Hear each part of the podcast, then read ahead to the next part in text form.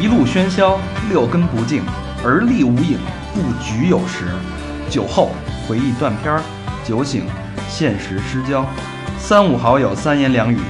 堆起回忆的篝火，怎料越烧越旺。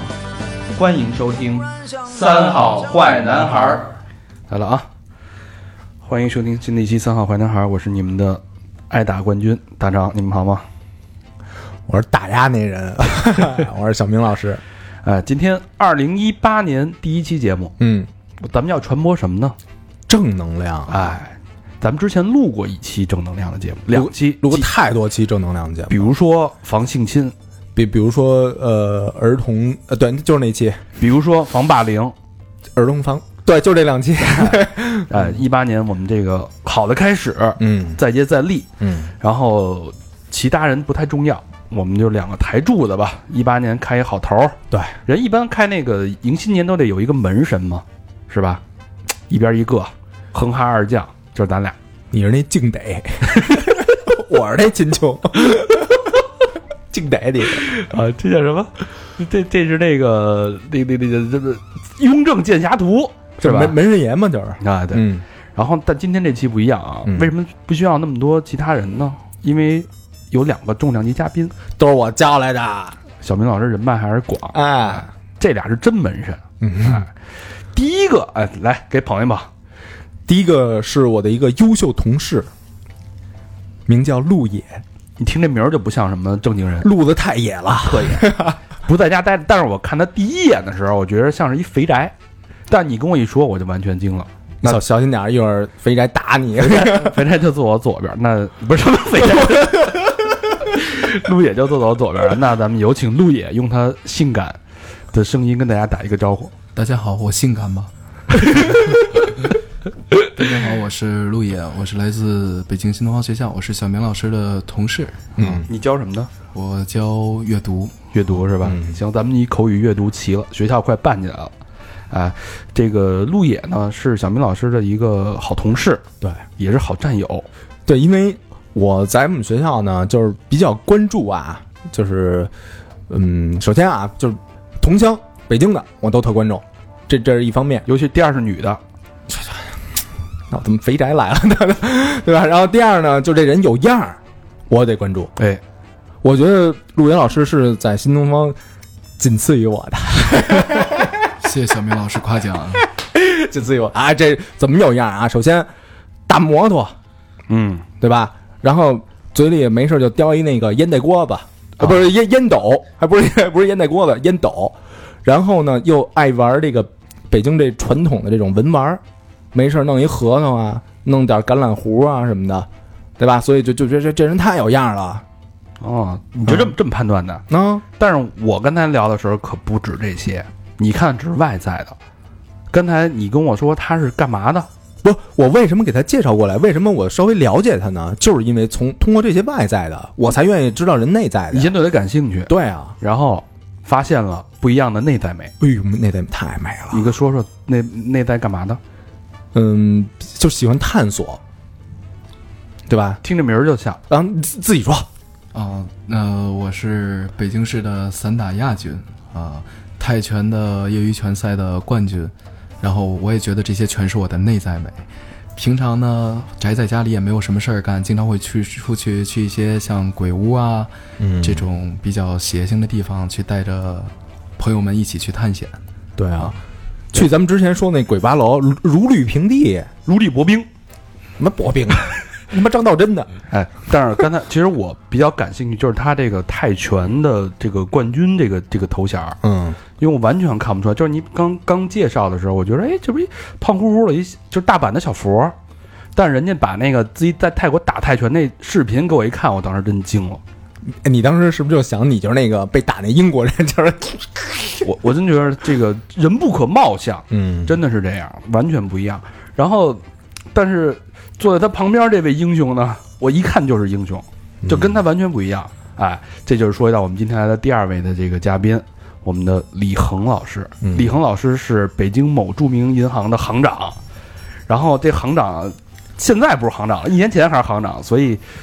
所以，但是他干了一件事儿，嗯，我觉着比这当行长还牛逼特别多。这个李恒老师也是散打冠军，也是中国的，给给给大家那个打一招呼吧，李恒老师。哎哎，大家好，大家好，李恒老师非常的那就很沉稳的一个男男子的气概，这个感觉。嗯嗯一般有功夫的都不咋呼，但你看，你看那谁，你看那个陆野啊，嗯，呃不是其实我平常也特别的沉稳，啊但你丫刚才可不这样， 上来给我来一瓶啤酒。漱 口漱口。哎好，那咱们那个待会儿再说啊。刚才也说到了，那个李恒老师之前是银行的行长，后来呃一念之差辞了，干了一件特别特别奇怪的事儿，也不是奇怪的事儿，特别有意义的事儿。他做了一个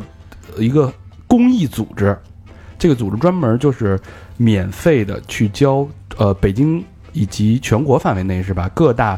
呃中小学学生教他们怎么去预防这些呃外界的危险的伤害。就是说白了就是防止学生被弄，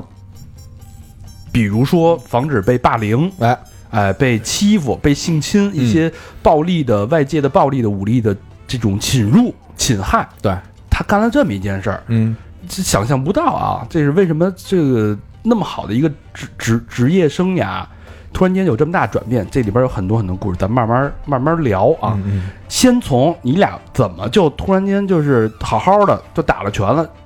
据我的了解啊，要不然就是小时候被欺负，要不然就是有心理阴影，要不然就是有病，这才能练上这一行。呃我想先问问那个陆野，你是怎么打的这个泰拳跟散打？呃，确实是从小就比较好打，一直闲不住，可能跟我的外观不太符合啊。嗯，从小其实我应该充当的都是一个欺负人的角色。你就是霸凌的那个，呃，对我仔细想了想，我从小到大确实没有怎么被霸凌过啊。再一想，确实是因为净霸凌别人了啊。所以现在突然就觉得这个事情其实挺不好的啊。嗯哎、呃不是，你是为了霸凌别人才学的那个武术吗？呃，就是单纯的喜欢，可能就是喜欢打，从来就是，确实是从小在学，四岁就开始练武了，但可能练着练着，再加上小孩儿青春期啊什么的，对吧？那肯定脾气也比较急，嗯然后就比较好打，又好打又好学，然后慢慢的就打成了这样的一个状态。 一般这个练武的啊，我有这么一种感觉，就是爱踢山头去。你比如说那个，我是一班的，后来我我听说这三班有一个挺厉害的，我是不是得过去找找他去？有没有这种感觉？当、呃，有过干过这种事儿吧？ 啊，曾经有过啊实话实说，啊你小时候就这么胖吗？呃，对，从来没受过。那三班说：“我甘拜下风。你你你现在是两百，两百三十斤，你多高啊？一米八，一米八，两百三十斤，那还可不是吗？都横着长的。就高版的小佛 嘛，是吧？是，就是我有一张照片是剃了光头的，用来保佑我的学生们考过雅思的，都是佛爷照嘛。”啊，对对对对，见过那个见过那个，嗯，所以你是小时候就是为了体现自己这个英雄气概，才开始练的这个东西，嗯，算是。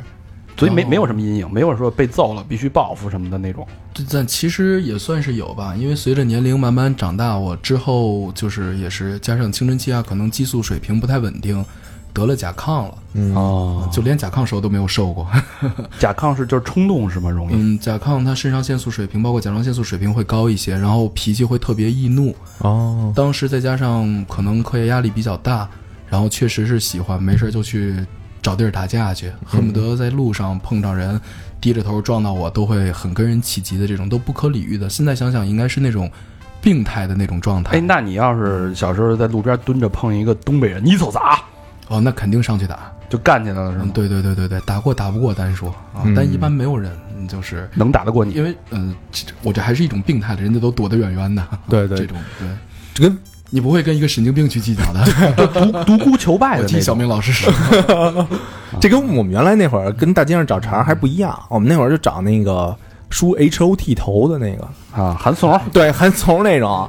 对吧？然后找一哥们儿就过去说那个什圈么，圈踢圈踢，说说怎么着，说那个借个火儿，反正借个火儿吧，他借你，然后也有一折打压呢，然后不借你，然后也有一折打压呢。 是你这还是借火是吧？我们都是问认不认识我，认识认识你不跟我打招呼，不认识，今儿他妈让你认识。更直接，更直 接。呃，行，他是因为有病，嗯有病才这 个非常到位，干了这行是吧？那李恒老师啊，李恒老师因为穿着军服就来了，这是这是怎么怎么回事？是小时候有这个情节吗？呃，没有，我这个心理阴影可能更大，我这属于家传，必须得学。哦，世家呀，呃，父亲是中国式摔跤，所以我哦的父辈吧，这哥儿几个都是中国式摔跤的这个这个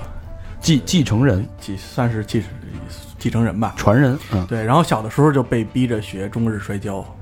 就摔跤吧爸爸吧那 个，中国 版的摔跤吧爸爸啊，之后呢，觉得好像摔跤还还不过瘾，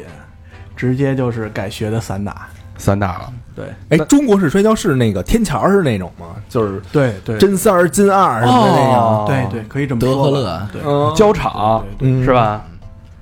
啊，那其实也不是说被欺负什么的这种，也是就是家里有有这个渊源，其实是对，从小管得特别严。其实就是刚才接着这个顾野的那个话题啊，就是说我们在小的时候，家长也好，包括这个讲演也好，给我们灌输的一个是什么呢？就是你本身是学这个东西的，嗯你如果用这个东西去打架，等于是罪加一等。哦，啊所以小的时候我们是严格禁止打架的，以即使有人打，也不能还手，绝不能用你的专业技术去还手，去不能露功夫，对。这武德这方面比我做的到位多了。那可以飞踹吗？还手不行，可以还脚吗？否则回家就是一顿暴打。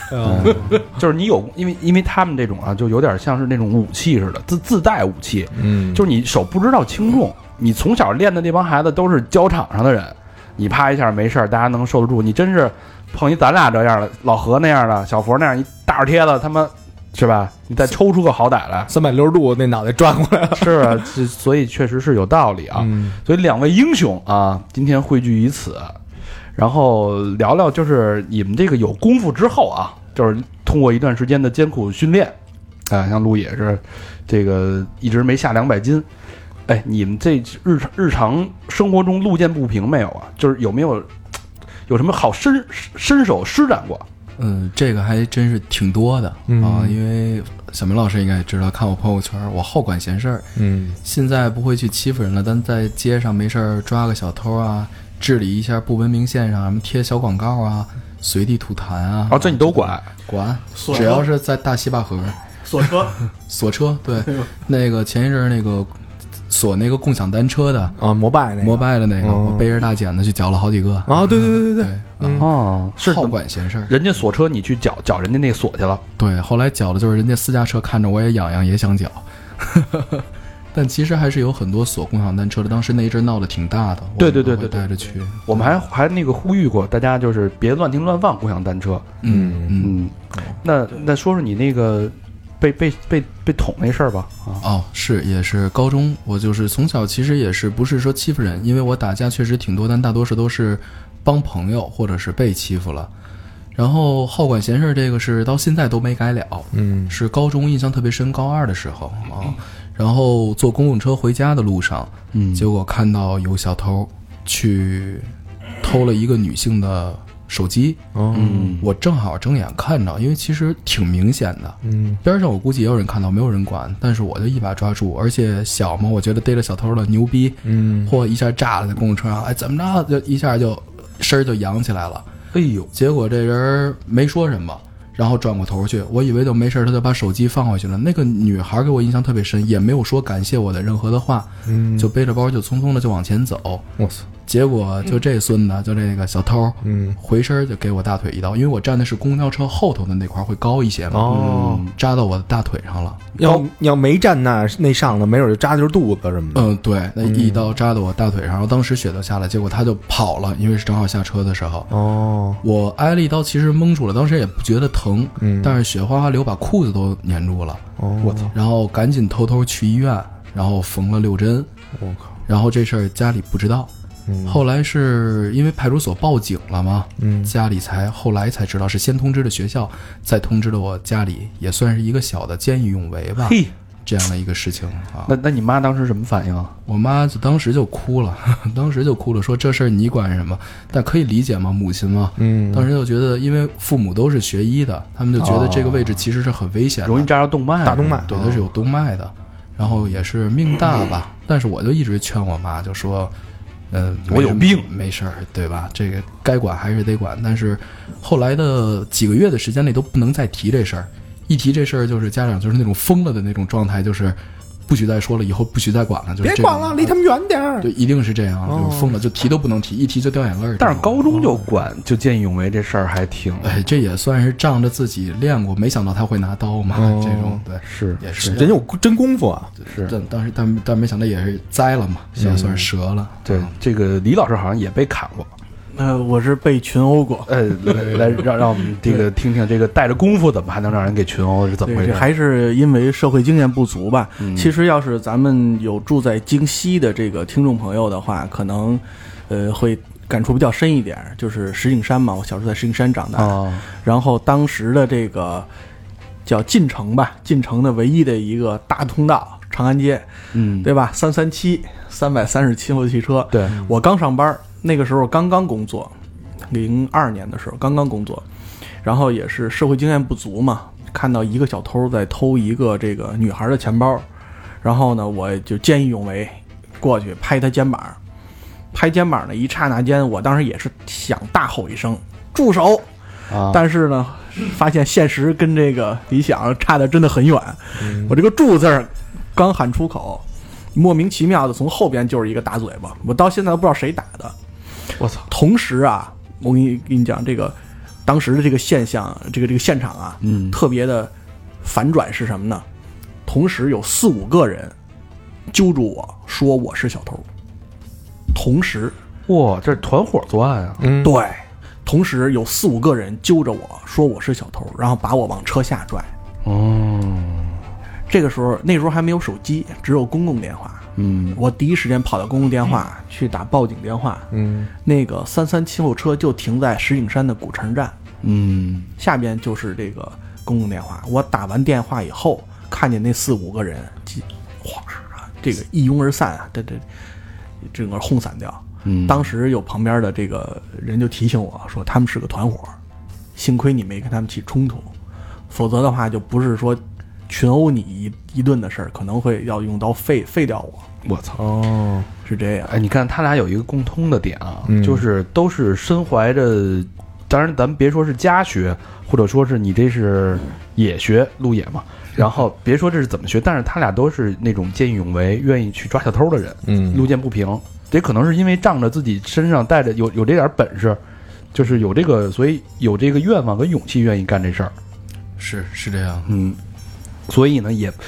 他他们现在干这事儿呢，也也没有觉得很意外，其实也是顺理成章的。但是两个人都分别经历了不同的人生阶段，才才干到今天这这件事儿啊。这件事儿，呃，为什么我们要录呢？第一就是，呃，对我们这些呃年轻的朋友，尤其是单身的女性朋友，今天待会儿。那个李老师会聊到如何防性骚扰、防跟踪、偷窥以及防投毒。投毒这事儿有点吓人，其实再说的日常一点，就是你可能女生一个人在酒吧，这迷魂药，哎，人家我操，你跟你跟一小小男生约个会，人家给你恰点东西，嗯，对吧？其实你本身就是想喝一杯酒，但是出事儿。对，然后这是对这个单身女性，大家一定要注意听啊，这是一个价值，呃，很有价值的一一堂课。然后另外就是对这个学生，这些小身边有小朋友的这个朋友，包括你校园你如何反霸凌、反欺凌、反这个踩踏，在这些突发事件的当中，包括反一些这种武力伤害，其实我们今天待会儿都会一一的聊到，嗯好吧？那咱们说回来，李恒老师刚才说到了是著呃国家某著名银行的行长，支行行长， 支行行长，哎，也是八零后。对，其实八零后做到行长，应该在我们眼里是一个高薪是吧？高薪厚禄，然后很稳定，然后很让人羡慕的一个工作。为什么就是放着这么好的工作就突然间辞职，然后干这么一件事儿，天天去各个学校去给人宣讲，教人去做这些防范、做公益，而且是纯免费的，一分不赚。到现在为止，这事儿干了一年多，还是在吃自己老本儿。为什么会干这件事儿？到底这个转变是什么，渊源是什么？我特别，我们很多很多听众也其实都处在这个人生的困境当中，但是怎么这这这个这个动机是什么？呃，可能是呃叫什么自我心灵的一种救赎吧。然后，呃，我记得是我我当时在银行的时候，然后呢，这个事儿其实挺真的是挺巧合。在某一年，我去参加那个在咱们国贸，每年不都有那个那个出国留学或者是出国移民的这种这个这个教育展，教育展？啊，你对是你是去那儿拉生意去了是吗？呃 对，找客 户，找客户找单去了，这是办信用卡， 啊，对对对办信啊用卡等 等。就是出现场是吧？出现场出现场去了，然后呢，这个我带队去，现场呢有一个环节是这个，呃，相当于访谈一样的，下边有二百多个嘉宾，都是这个教育行业，包括出国留学、移民等等行业的大咖在下边。然后台上呢有这个。呃，几个知名的，比如说经济专家呀，比如说这个政策专家呀等等，做这个访谈的这个节目。但是当时有一个话题啊，给我的印象特别特别的深，就是主持人这个让一咱们一个这个这个教育部的一个呃领导吧，在做这个主题演讲的时候，他说到这么一点，就是说我们其实国家从改革开放到现在，对吧？每一年我们的国力都在增强，嗯，人民经济的这个增长，对吧？非常快。嗯，那么每一年呢，我们自费也好，公费也好，出国留学啊，甚至是对吧游玩啊，甚至是移民的人数都是飞速的增长。那到现在呢，每一年基本上中国人对吧出国留学将近六十万，哦，这么多啊，将近这么多。嗯，雅思就是三十多万，哦，考雅思的，对嗯 但是呢，他当时提到一个特别尖锐的问题，就是说，你们在座的这些个大咖们、企业家们，对吧？行业的精英们做的都非常好，你们教英语、日语、法语等等等等，做的都非常非常的好。但是，他当时问一个问题，就是说，我们在做这种专业的英语或者是移民前的这种留学的这种培训的时候，有谁是做过孩子们出国前安全教育培训的？嗯，当时呢，这个这个直播的摄像机啊，向后边一转，然后扫视全场，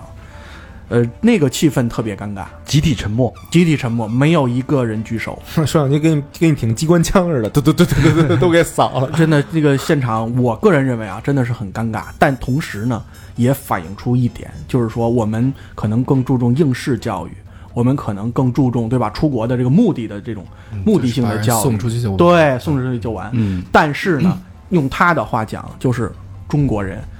每年在国外受伤害，各种各种级别的伤害啊，受伤害的这个数字是飞速的增长，真的是，飞速的增长。你就看这几年社会新闻，大多数发生在日本，对吧？欧美那些国家全是咱中国的单身女性、男性都有，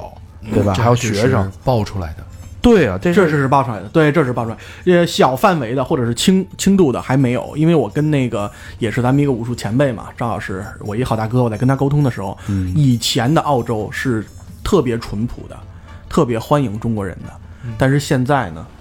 澳洲的当地的居民都开始嘖对中国人不是很友好，嗯这为什么呢？中国人抢了他们的工作，对对对，抬高房价，哦嗯，然后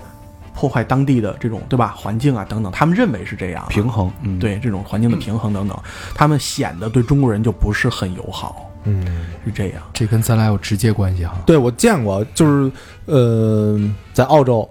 就当然也不是中国人，这这这应该不是中国人，就是他在这个公园那椅子上躺着，嗯，然后过来一老头儿，就是澳洲当地那种，啊，咚就坐他身上，那意思说你这是那个人做的共的公共的，你不能在那儿躺着，这不就找茬儿吗？对，对吧？然后那个我我买东西买一堆东西啊，然后等车的时候，他等车的时候跟咱们那个车站都一样，都有那种那种那个椅子，对吧？然后我就坐那儿，然后把一点儿东西，然后放那个我身边儿，就是那个椅那椅子上，然后过来一女的，就是一个还还还就岁数不是特大，就三十来岁那种，就是还挺有学问那种，嗯，说你不应该把这东西放这儿。就是谁都愿意教育中国人两句，那对，操，就是别人我说不了，我就得教育教育你，对，还有那种呢，就是就当地小流氓什么的，或者就是十来岁的孩子特别淘，嗯他们老爱那种打赌，嗯就比如说这帮人就躲一胡同里边儿，然后说那个说下一个过来的那人，你敢打他吗？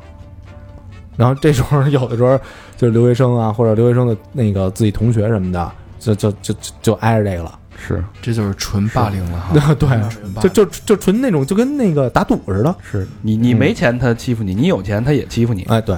还有一个特别重要的原因是什么呢？就是中国人啊，我们的这个，因为我们生活现在的社会非常的安全，对，对吧？咱们中国的治安相相相对世界来讲是最好的，应该没错说是最好的。是但同时也出现一个问题，就是我们自我防护的意识和专业知识太匮乏。没有什么这个概念。真的太匮乏了。这个前几天有一个新闻嘛，就是在也是美国的一个枪击案，嗯，所有的人全部卧倒趴下，原地不动，然后坚持这个当地的这种反恐教育的这种什么几个原则呀等等标准姿势啊，只有一个中国的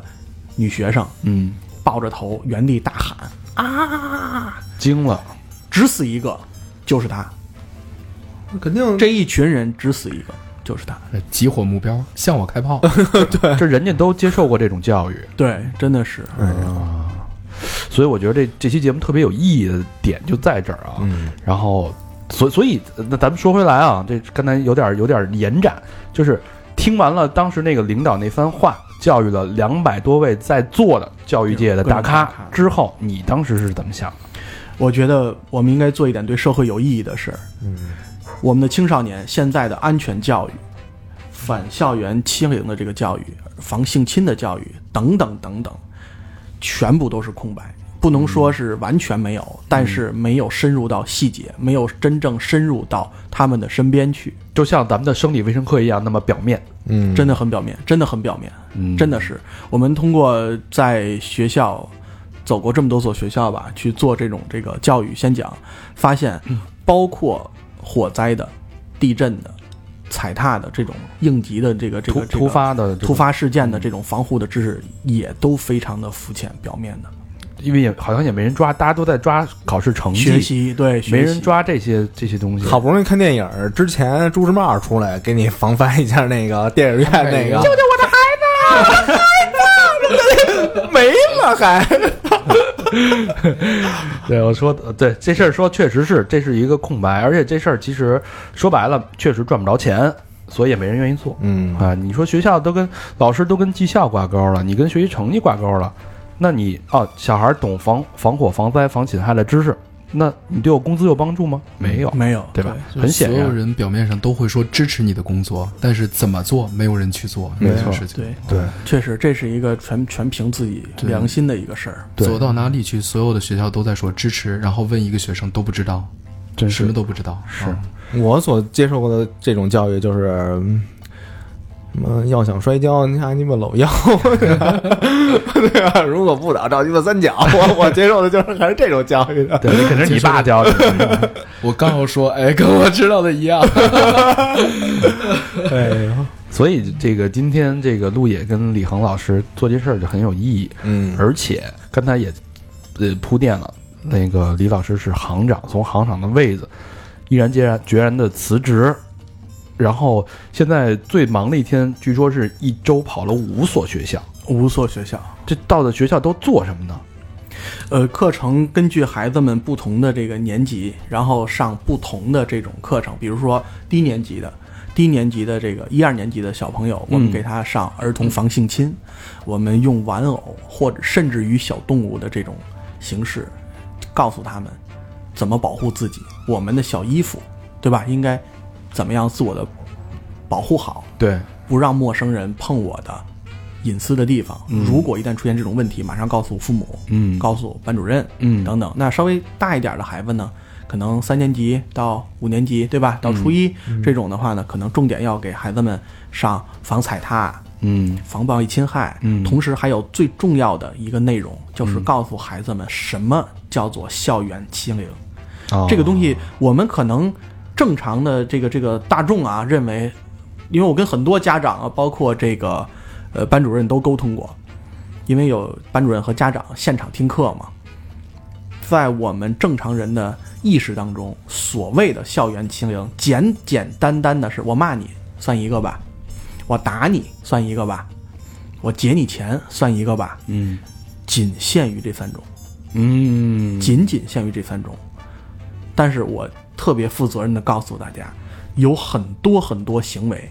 都是可能会造成严重后果的，非常严重后果的这种行为。行，这个咱咱放后边说啊。然后，但大概这样一天的课程下来需要多长时间呢？每一次的课程基本上是两个半小时，两个半小时，节奏非常的紧，是节奏非常的紧，没有任何就是呃喘息啊或者中间休息的时间，没有。我们希望在最短的时间内把更多的知识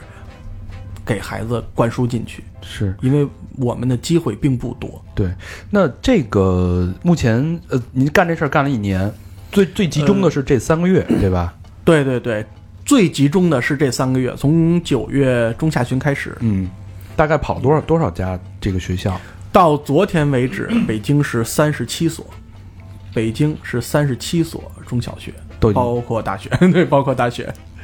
高校37、所中中小学跑了三十七所学校，三十七所。那对，在明年的时候呢，我们根据这个市委社会工委和这个北京市慈善义工联合会的这个要求，嗯我们要在北京一百所学校开展这样的这个青少年的这种这个安全的公益教育的哎，活动。我我提一个问题啊，这事是一个公益，他凭什么要求你们去跑完一百所呀、因为他又不出钱，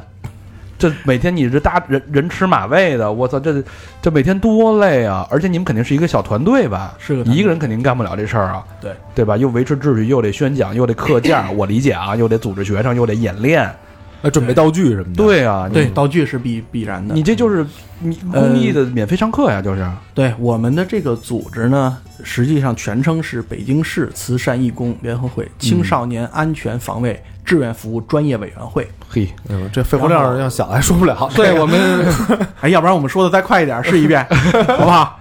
预备，开始。北京市慈善义工联合会青少年安全防卫志愿服务专业委员会。哎，这是 一这是一个曲艺培训机构。灌口儿，这这 可以来新东方 了。我们的上级呢，这个直属的是咱们市委社会工委。哦，这事儿也不是说谁想干就能干，还是得对去走一个流程，对 吧？得有直属的领导机关。对对对对对，然后跟这个十一月的二十七号，我们正式在这个石景山的京源学校，当时召开了一个新闻发布会，嗯正式启动叫“安全成长义不容辞，青少年安全防卫志愿服务”的这个百校行的这么一个、哦一个活动。等于是一个志愿活动，一个志愿组织。对对对，那那你们就是说了说干了这一年，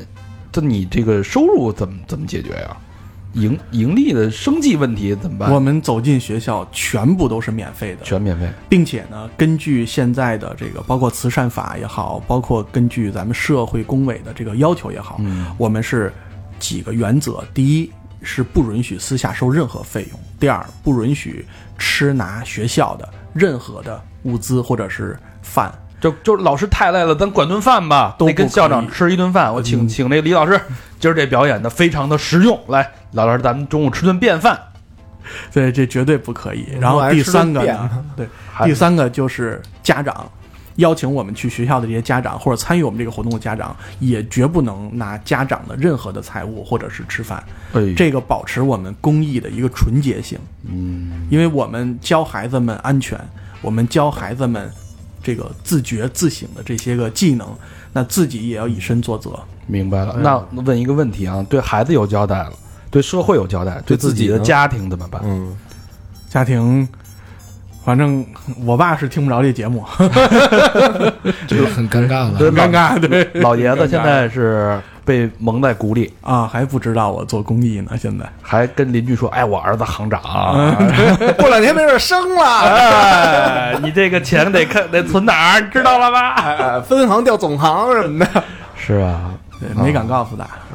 哎，气比较大，也是也是习武的人嘛，气比较大，但是嗯怕给来一背胯什么的。对我，但我估计他也能理解，能理解，能对肯定能理解随着这个咱们官方媒体的这个不断的这个报道吧，比如说北京北京银早这个嗯新闻，然后包括其他的一些这个媒体啊，然后不断的报道，可能他也会，他也他也能支持。那那你所以现在的这些做这件事儿的的费用都是你自己在对我们几个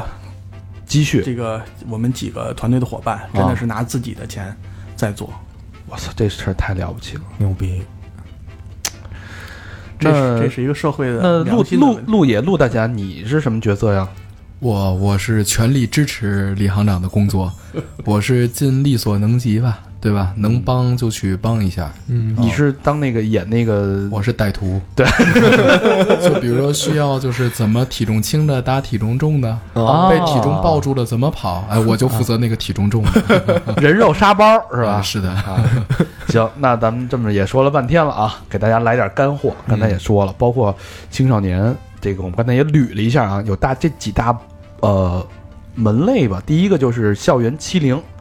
然后第二个是防踩踏，第三个是针对这个女生的。咱们的单身男生男性有时候也会受到这种问题，嗯男性现在被性侵也很多，嗯，反正我们没遇到过，是吧？你遇不到。大成你遇到过？大成遇到过一上回大成告诉我告诉我一个单词，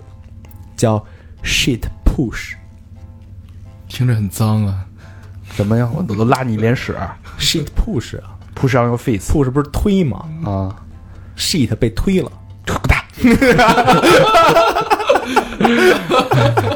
呃，这针对单身男女的这种呃防那个骚扰这些事儿。第三个、第四大分类是武力侵害，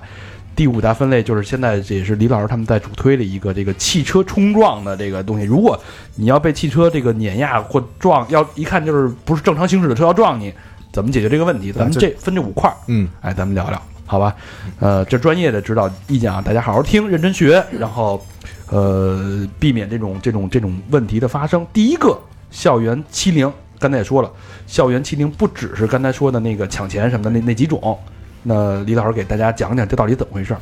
呃，其实从这个校园欺凌的这个呃定义吧，包括它的这个社会现象上说，我们中国很早其实就有，嗯对？吧？相信我们从小的时候，对吧？这已经都发生过。对，但真正拿到台面上说，这是一个对孩子的伤害也好，或者说对孩子的这个人身或者是心理上的这个摧残的也好，对吧？真正的是在七八十年代的时候，嗯七八十年代正式把这个概念抛到我们的桌面上，也对正式引起社会相关部门的这个重视。是，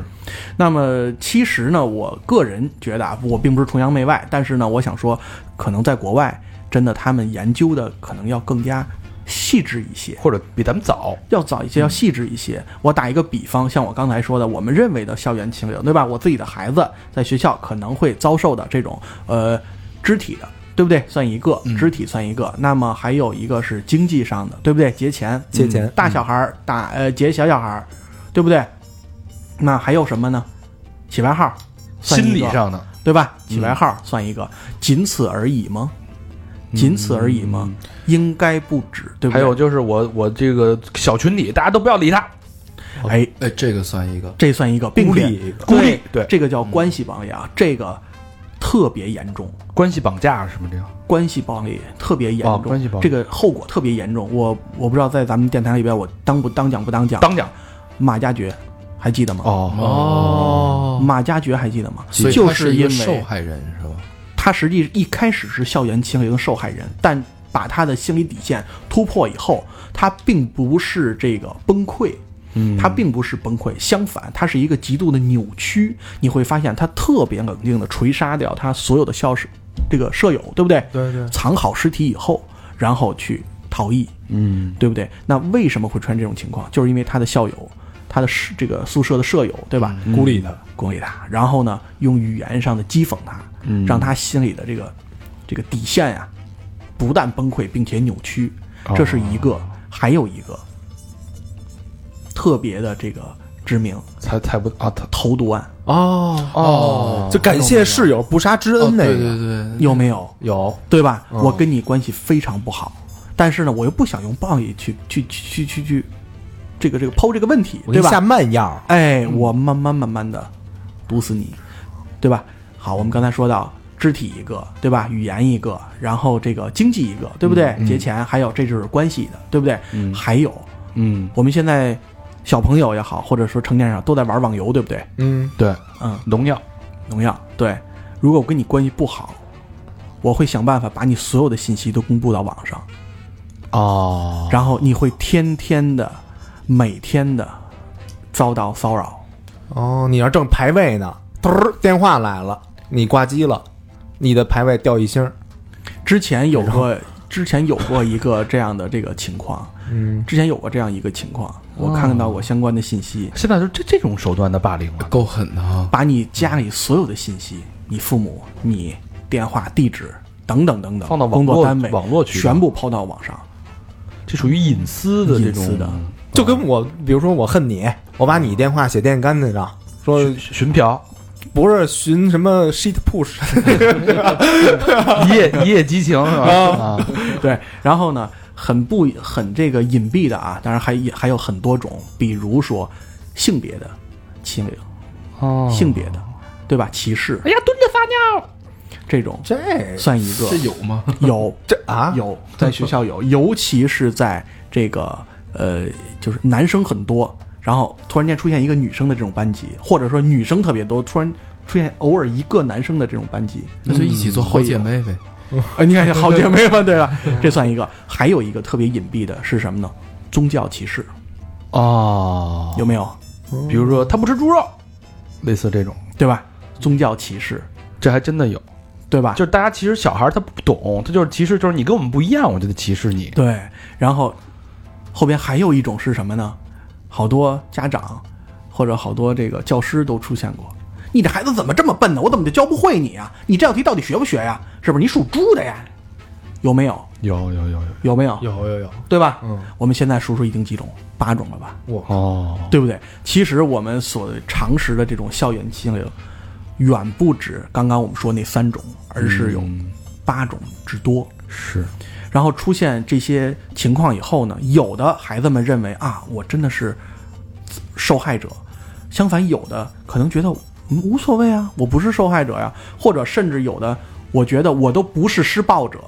比如说我刚刚说到那几种，对吧？这个我我就把你的信息抛到网上去，我跟你关系不好，对不对？或者我就纠结我们班的小群体，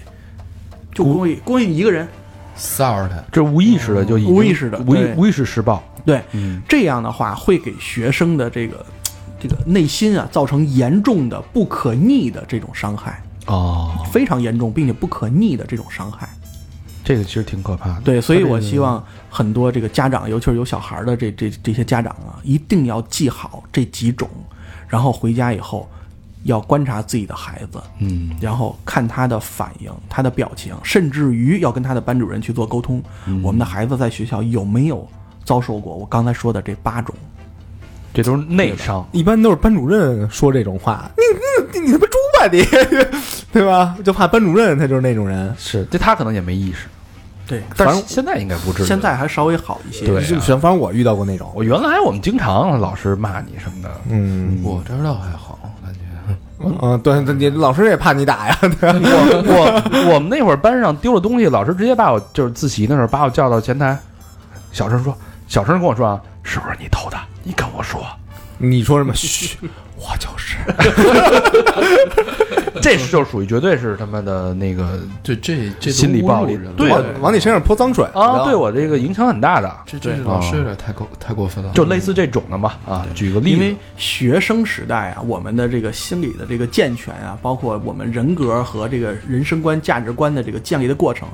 有百分之九十都是在校园内的。嗯，那校园内人为的给你造成一种打压、扭曲，甚至于这个对吧欺压，对，这种会给你以后的人生的这个成长、你的价值观、人生观，对吧？社会观等等等等，造成一个接近于扭曲的这么一个轨道，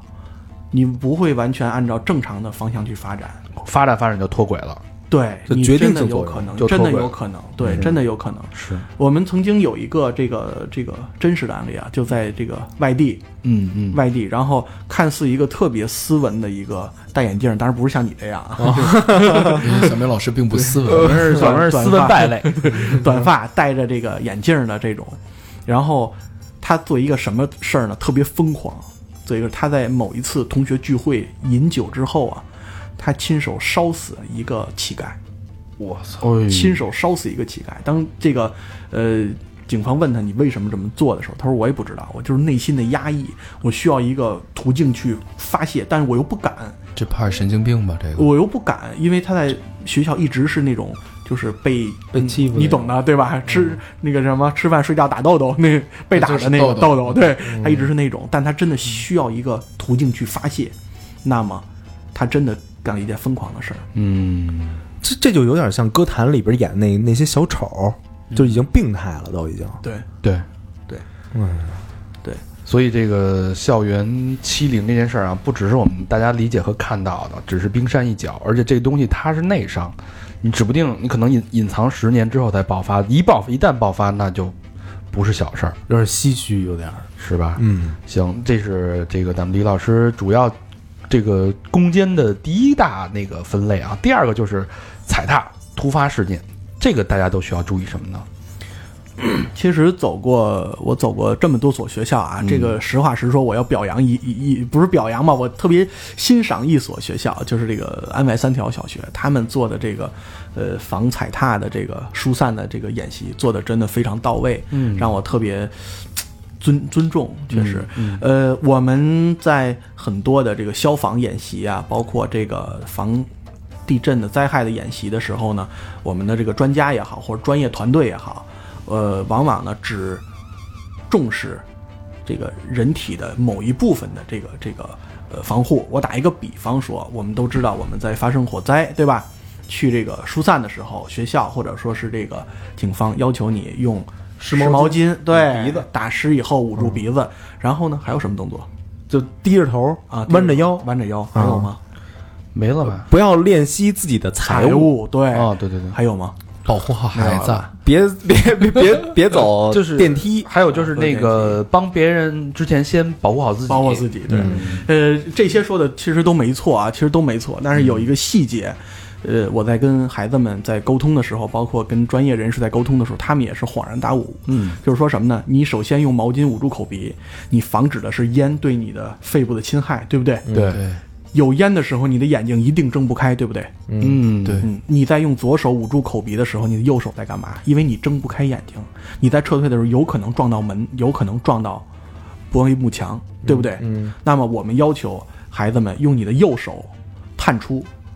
对吧？嗯伸做出去，对，伸出去做防护的动作。哦，同时呢，如果根据形势判断啊，有这个高空坠物，比如说灯、投影仪，对吧？嗯房顶往下掉的时候，我们要求孩子们用手右手的肘部夹紧头，然后同时手扣住自己的后脑，哦然后弯住腰贴近这个安全墙壁，然后快速的撤退，防止什么呢？如果一旦灯从上面掉下来的时候，对吧？砸到你的头，哦，如果那样的话，伤害可能会更大。是是，对不对？对直接就所以有晕了很多对有很多学校在做这个疏散演习啊，包括这个防这个这个踩踏啊等等等等这样演习的时候，只强调一定要用捂住口鼻，哦，对不对？一定要捂住口鼻，然后一定要快速撤退。但是如果有烟或者说有高空坠物的时候，他们这个后续的这个这个动作防护动作是忽视的。啊是，哦那如果说有记得有一年上海是除夕是跨年是吧？哎对踩踏。就如果说我们现在我们听众朋友们大家一块儿，这不马上就过年了嘛，嗯嗯是吧？去哪儿凑热闹？突然间那边有人有一阵巨响，大家就慌乱的奔跑的时候，那大家怎么保护自己？是这样，我们给出的这个建议，首先是不能慌张。如果出现巨响或者说是火焰的时候，我们首先要判断人人群撤撤退的方向。你绝不能跟人群去做逆着那逆着行的，跑嗯对，绝不允许。那你要迅速判断好方向以后，有序的撤退，同时你的手、你的双手要微微的前伸，一个是保持平衡，另外一个防止有侧面的人去冲撞你。哦啊是这样，千万不要贪图财物，不要说我的箱子啊、我的包，对不对？等等等等，千万不要贪图。那同时，一旦要是说你不小心倒地的话，对，就怕这个。对，一旦要是不小心倒地的话，真的是要马上做好这个。如果你能爬起，一定要第一时间爬起；如果不能爬起的话，千万不要原地趴在地下任人踩踏。就成相片儿了。就绝对是相片儿。你趴的越平，他他妈踩的越越越瓷实。对你这时候一定要做好这个全身卷缩的这种标准的防护动作，在自己的身上形成三个三角形的这种支撑体，是用腿着地还是用侧身着地？侧身着地，侧身着地侧身着地，蜷缩在地上，对，然然嗯后双双手抱头手抱头，然后肘部夹紧自己的头部，然后这个腿部收缩，靠近自己的嗯胸部，胸部对尽可能的缩小面积，缩小面积因为你不可能同时一千只脚踩在你的脑袋上，不可能。你这摊的越平，死的越惨。嗯，这只是一个暂时的这个防护动作，一旦有机会，马上要站起，起身，接着撤退，接着跑，千万不能任人踩踏。嗯，现在我觉得还得再增加一个，嗯就是出这种事儿的时候，别拿手机录像，我操，对对对，对吧？那个时候已经没有时间让你这哎呦，真有，就看有那种还举着手机什么的现在好多视频都这么流出的嘛。嗯啊对对去年还前年那个塘沽爆炸案，啊！对对对对对对那个手机录的那么近的视频，对，就自己都震着了，自己都都震玻璃都碎了。 这其实挺 危险看的。热闹的，确实，咱们现在社会上有一个这个呃呼吁嘛，就是不要做巨婴一样的，对吧？社会人，嗯，对吧？你这个新闻都已经爆出，所以泰国巴厘岛，对吧？火山即将爆发，还有人还往那儿一去意孤行的，对，往那儿去，嗯已经告诉你钱塘江大潮，对吧？它的这个推力是多少多少几千公斤的这个这个等级，你还要站在这个这那个个堤边啊上堤边上拿手机去拍照，那一定会给你卷下去。卷去了。嗯，对不对？你这这个就不要做巨婴式的这种是社会人。对，所以遇到这种火灾呀、或者这种突发踩踏事件，大家听了今天这个李老师这个介绍，嗯下回知道该怎么处理了啊。对当然，尽量就是人少人多地儿闹地儿也尽量少去。嗯哎，我就是去那个日本看演出的时候啊，就发现他们那边那个就是防踩踏那个做的教育就特别好，嗯，或者也加上可能人那边那边人特局，什么叫特局？就就比方说吧，就是我在里边正折腾呢，然后我有一次呢，就是折腾大发了，就是绕着圈跑，我们管那叫 circle pit，然后就跟那儿转，转的时候呢，就躺下了，鞋也飞了，你啊，我就对，然后我这会儿呢，我就觉得今天我就搁那儿了，对吧？我就就被被踩死了。但是这时候呢，发现这个我周围的这帮人啊，瞬间就在我身边的这些人瞬间半蹲，然后这两个手就是就是就就往下这么着垂下来，差不多呃六十度左右，就弄给我弄了一圈儿，保护圈儿对，就给我弄了一保护圈儿，嗯，然后就是防止就别人比如说再踩我什么的，这很专业，我以这为很是专在那业儿。直接蹲下放大招那种。就搭着一个 圈儿，那个家大家那个 这这乌拉着手一块儿往里跳。灭火，他着火了。咱数一二 三，但是其实他这种属于已经接受过，我觉得是二次教育的。好第一次专业嗯先先保护好自己，第二才能保护别人。他可能已经就是已经升级了。岛国的岛国的这种应急的教育，因为它地震多嘛，哦它地震比较多，海啸比较多，是岛国的这种。呃，应急的这种教育真的是很很到位的，包括中小学生，他的书包里面专门有这个头套，哦防这个呃砸砸坠伤的坠这个落的坠物的这个啊头套。嗯是然后他们的书包有有有一种书包是专门是很坚固防护的这个书包我的，看着那方了吧唧的那个，哦对对哦还真怪不得是那么贵那书包。嗯前一阵去鹿儿岛也是，他们因为火山老喷嘛，嗯然后他们那个书包说，只要是一冒烟儿，所有人都举起书包，先防着头，哦然后找最近的庇护所。嗯，他而且很遵守这个这个规则，对啊，执行的很好。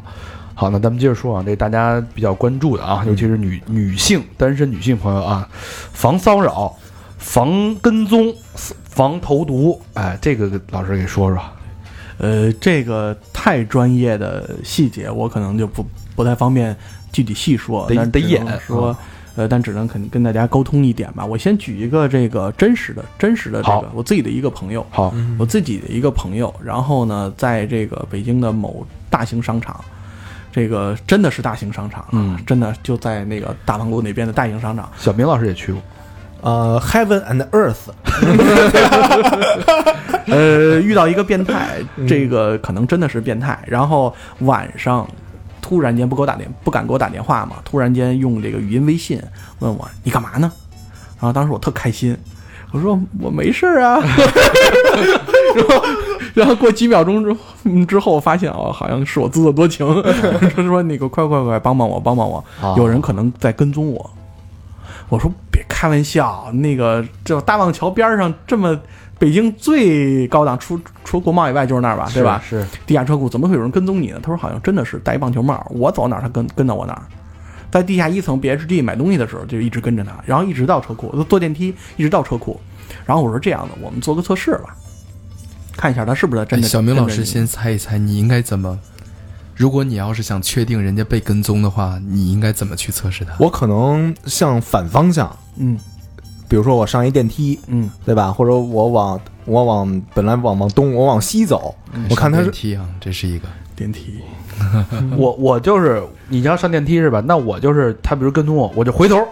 然后我就盯着他看，吓唬他是吗？我不吓唬他，我就哎有点想吓唬他，告诉你我我就就跟他说我看见你了，别跟了。用长相来威胁他是吧？对，或者或者我就假装打电话，我说。哎，大哎，啊这这就到了，快行，接过来吧，什么马上了，对，什么嗯这叫这叫欺诈诈佯装欺诈，对。但当时可能想不到啊，也当时很紧张，他很紧张。对对对当时只是他都不敢打电话，拿那个语音嘛给我发。哦呃，说几点啊？就是你刚才说的，上电梯是绝对错误的，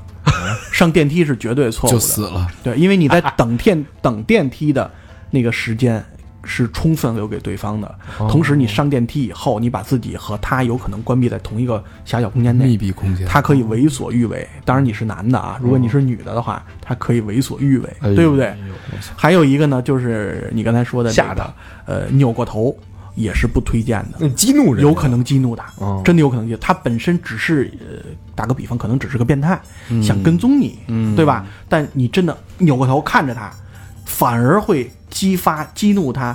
这个心底的那一点点的这个这个这个暴力倾向。哦就像那个路野的那个激素被被激哎激发了，或者或者跟那个香水儿那个，他怕你他怕你叫唤，香水儿那电影不就是吗？这女的看着呢，然后他就直接给他给给那女的捂死了。就灭对啊口，你对啊已经看到我了。对本啊来其实没你事儿。啊嗯哦，绝不能这样。所以说我当时跟他说的是什么呢？我说你你先做一个变相的这个折返，嗯是什么呢？就是从这个通道的左侧，他当然是左侧嘛。我说你先四十五度变到你通道的右侧去，同时你用你眼角的余光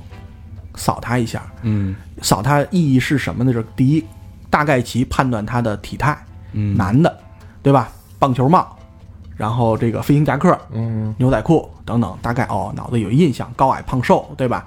第二个呢，扫他一下，同时看他是不是在跟着你做变相，从左侧变到右侧去。哦，他过去以后，然后告诉我是的，给我发一个就就两个字儿文字是的。我说好，你这样，你往前走，再做一个变相。基本上啊，两次的这个变相就能就判断可以出来判断，就可以判断。等于就是我从呃那个通道左边走到右边，右边再走回来，对，这个时间斜线中间之字形对之之字字形嗯形之间呢，稍微空那么三十秒到一分钟左右，哦，这样。如果对方从左边跟到你右边，又从右边跟到你左边，那基本上你可以证实他是在跟踪你，所以那个男的就又跟他又回去了。又回去。然后他当时特别紧张，给我回复嘛是的，哦问我怎么办。我说那个我是不是应该跑，或者说他当时给我的提议说我是不是应该进女厕所？哦这个你刚才还没提对吧？哦你进女厕所也绝对的错误。就完了，连监控都没有。对，这跟那个小时候那可不一样啊。小时候那个，比如说，呃，一年一二年级那种啊，跟女生斗，女生追我，咱们哎，那你进不个，来，进不来哎，。这这咱们走，牛逼进来，啊跟那不一样哦可。我就刚才路也说那对厕所连监控都没有，啊，对呀，对，还有一个消防通道也是没有监控的地儿，这嗯对，是绝对错误，就应该避免的。嗯然后当时我就问他，我拿语音嘛问他，我说你你告诉我你旁边有什么？他说车左右一边一排车，然后他说我应该往哪儿跑？我说你这样，你离那个收费亭近吗？然后他说能看见近。当时我也是比较直接嘛，我说拿包去把那个收费亭砸掉。他啊啊，就他当时没理解，我说听我的砸。玻璃砸了是吗？不好意思，砸掉。当然，他那个是软包，没有砸掉。但是呢，那个收费亭的那个收费的大叔哦特别生气啊！你干什么？你砸我收费亭干什么？你有病啊！哦，哎，这个时候我把电话给他打过去，我说砸没砸？嗯，没没砸碎，反正咣咣咣给人几下。我说 OK，后边那人呢？嗯，跑掉，已经跑掉，已经。当这个事后我跟他解释的时候，我就说，第一，收费亭靠近出口，对不对？收费亭马上上去就是出口。第二，收费亭有活人，嗯对不对？活人有对讲机，嗯可以有电话。第三，还有一个特别重要的就是收费亭前面有一个大大的摄像头，哎，对，啊哦，给这个犯这个犯罪分子一个震慑，嗯一个震慑，有效的震慑。哎，这就是为什么你知道之前有好多转的说，就是假装是是你男朋友，男朋友吵架一定要去找最近的车去砸掉。对对对，找对最近车，咣咣给那车几脚，对，这个是、哦哦那车里得有人吧？不不不，你就给那车几脚，然后比如说他有报警，然后那个对边上的人可能是一种提醒，可能有看热闹说干嘛呢什么的，就就就都过来了。对，这那是对吧我们说的这个转移矛盾嗯嘛，转移矛盾。如果有性骚扰的时哦候，如果他作品特别过分，你也可以选择这个给旁边人一个大嘴巴，啊，你把旁边上的边的人这手机个砸了什么的，对啊啊，砸一下手机，这都可对以。对对，可以大不了选择再赔嘛，但最起码都可以安全选择了。就是先把那个人激激怒了，对。把第三方激激怒。对，呃，我我说一个这个这个真实的事儿，就是咱们前段时间出现那个公交车割喉的那个事儿，哎还记得吗？记得记得哦记得，记得还有印象？记得记吗？得有，后来好对像吧被司机给夺下来了，是吗？没没没不是不是死死掉了已经。哦啊，死了！我我看的时哦我记候得是死掉嗯的，我看的时候就是推那车给推进去了。我看但当不是时有见义勇为吗？当时不是那个吗？那那哦，这俩事儿，不这是是不是另外一个事儿。嗯当时呢，那个女的呢，可能真的是那种叫 office 对吧，小哦小白领儿吧，这嗯这种，呃，明可能当当时她犯几个错误，其中一个是什么呢？她拿手机举起来说：“臭流氓，我拍你，哦给你发到网上去。激怒了，然后呢，这个一扭头，哼，臭流氓，我不看你，背着身儿，背着身，嗯背向这个这个这个骚扰者往前走。嗯然后这个这个骚扰的这个人呢，就瞬间，我我估计他是崩溃也好啊，或者说是是是是怎么样也好，瞬间崩溃，在他后边直接割喉，直接割喉，你知道吧？他真的是犯几个严重的错误。第一是激怒对方，对吧？第二是明明着给对方拍照，并且告诉对方我要给你发到网上去，对不对？第三个是你用最自己最脆弱的背部，对吧？哦，对着对方。第四是没有及时的求救、求助，因为现在的公交车上我们都有保安员，对不对那？合理的方式就是我第一时间转移这个，不动声色的，完全不动声色，你可以不激怒对方，先离他远点儿去。然后给他一个暗示，用胳膊轻轻顶他一下，嗯，看他一眼，然后迅速的、迅速的向侧面移动，躲开他，但千万不要用用背后冲着他，哦，你不也不用激怒他，因为这个你抓他不是你的职责，没错，你只是防止他继续骚扰你，继续侵害你。如果有这个保安员，你可以继续求救，对吧？求助都可以。如果对方特别过分，你可以寻求高大威猛，比如说慧野，对吧？这种身材，啊 对有正义感的去求助，但是千万不要跟他有正面的冲突，否则的话，像这种这个这个变态啊、猥猥亵呀、也好，他的心本身是阴暗的。嗯如果不阴暗，他不会干这个事儿。嗯对吧？他不会偷偷摸摸的干这个事儿，然后心里是阴暗，有极度的自卑和这种极度的这种这种发泄的欲望的这种人，嗯，他的这个心理的这个是非常脆弱的，非常脆弱。当你有一个点激怒他的话，他可能瞬间崩溃。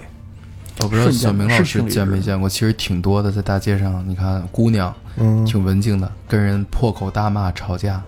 最后那边一个嘴巴过来，老实了，开始蹲那儿哭了。就我看视频有好多那样其的。实有很多都是，其实女性在这个社会上还是属于弱势群体。对对对对，然后能不激怒的话，说实话，吃点亏，吃点亏，或嗯者找到更强壮的，或者是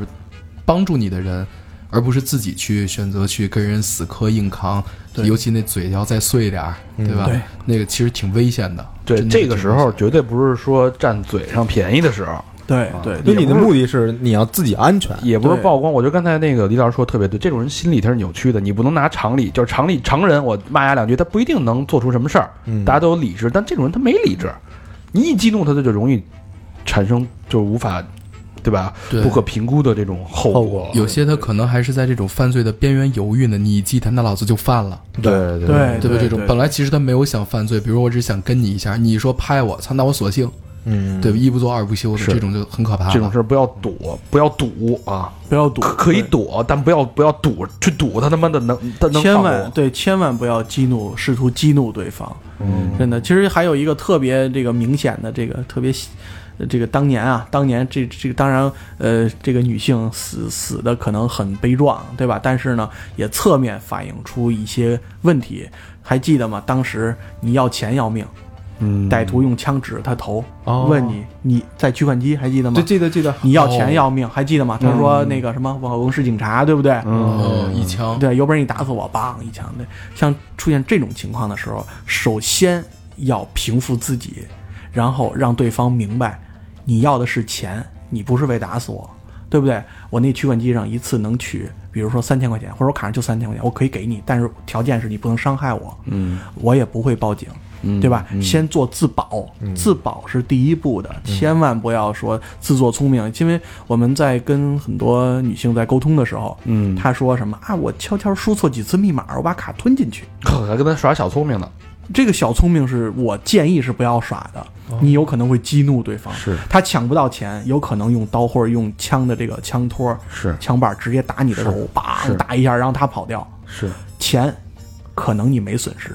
但是你的这个受的伤的医药费，对吧？你的这个人人身打损傻失了，呢。这个阴影是对吧人很脆弱，这后脑来一下子，那可能就直接就没了。对，嗯嗯对吧？所以说你还还不如遇到这种情况的时候，这个明确地其实还跟还他挺说实用的，其实因为就是身边的事儿，其实挺多的。嗯那再说一，刚才那个大家都很关注，去酒吧，他妈一小伙子想老跟我瞎聊天儿，往我杯里边下东西，我怎么去判断？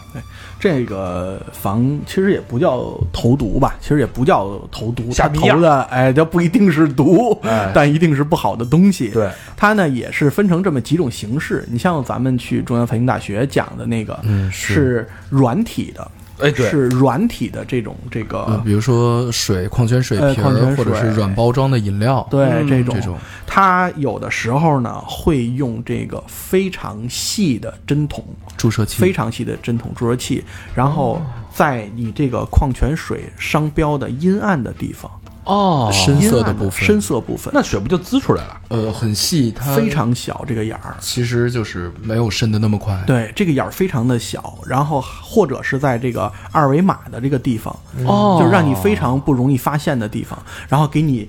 扎一个特别特别小的针眼儿。这个用小我孩们儿做过实验，其实有很多人是发现不了的。我们就是拿一些水发给学生，该喝还是会喝。做，之前我们用的是白醋，之前我们用的是嗯白你醋。看过那个黑洞那个那个片儿，里边有那大哥聂明宇，他弄死他小弟的时候不就是吗？拿一水，然后他是从盖儿上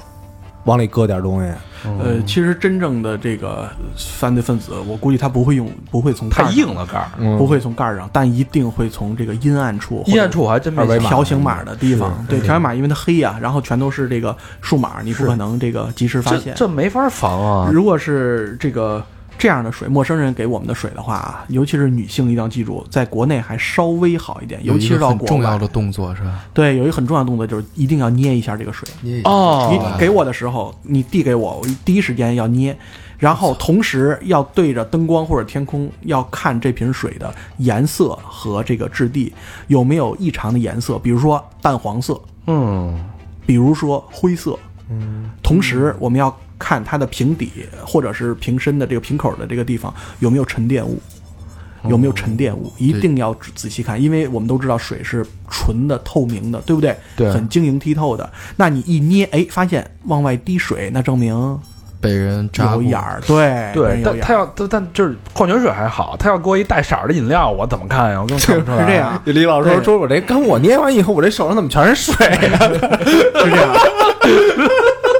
对，后边呢还有一个小动作是什么呢？ 就是相对于任何的这种软体的这种这个呃液体啊，嗯我们在拧这个水的时候，因为它都是安全盖儿嘛，嗯，对吧？我们在轻轻拧这个盖儿的时候，都会有一个两到三毫米的一个预先的这个这个松动的对，过程，然后才是一个嘎嘣儿左嘎嘣儿，嘎嘎嘎嘎嘎嘎，对不对？对。那好，如果你发现这个盖儿特别轻松的就打开，嗯那么我建议你不要喝。我建议你真的不要喝，要要小心，至少要小心。同时，拿到陌生人给你的水的时候，第一口绝不允许，绝不应该是大口的去喝的就。别蹲蹲蹲蹲蹲哎，蹲蹲那种。对，不要像郭德纲那相声 似的，蹲蹲蹲蹲蹲，对，而而是嗯是老师下回叫我喝水，你先喝。 对，先先拿嘴唇抿一下，拿嘴唇儿稍微抿一点点，如果对感觉到有异味儿，比如说淡淡的酸味儿，嗯，对吧？比如说淡淡的臭味儿，淡淡的这种酸臭味儿，那么真的有可能这里边是有这个镇静剂，或者说是这个呃毒品的，真的是有这种可能性的。还有呢，就是这个我们女士在，比如说像你们经常去泰国啊，这泰国的酒吧，你要去洗手间补一下妆，对吧？ 对，然后你的杯子就放在，对吧？让公人开的让场人合吐了口痰在里对边，，呃，有这种可能，有这种可能。所以我建议啊，就是说，第一，你可以自己用牙签儿做一个小小的记号，对吧？比如说摆在杯口，横着一根牙签儿，嗯，对吧？如果有人碰或者有人动这个杯子的话，这个牙签儿一定会掉，嗯，对吧？或者它角度一定会变。嗯，其次呢，干脆就是不要再继续喝，啊干了再去，嗯干了这杯酒你再去厕所，嗯对，然后你再去洗手间补妆，哪怕说呃回来以后我再要一杯，是这样的话都给你真的是自己的这个一个保护。我们不怕一万，就怕万一嘛。嗯，考虑拿着杯子去厕所怎么样？呃，出来更多了。不方便补妆，哎，那这毒除了这个水液体啊，除了水，那比如说抽这烟呢？ 呃，烟啊是这样。其实呢，女士在这个境外也好，在境内也好，呃，通过抽烟摄取毒品的这个机会还不是很多，因为毕竟大部分女性都不抽烟。嗯，但是在境外的话，我建议啊，还是陌生人给的烟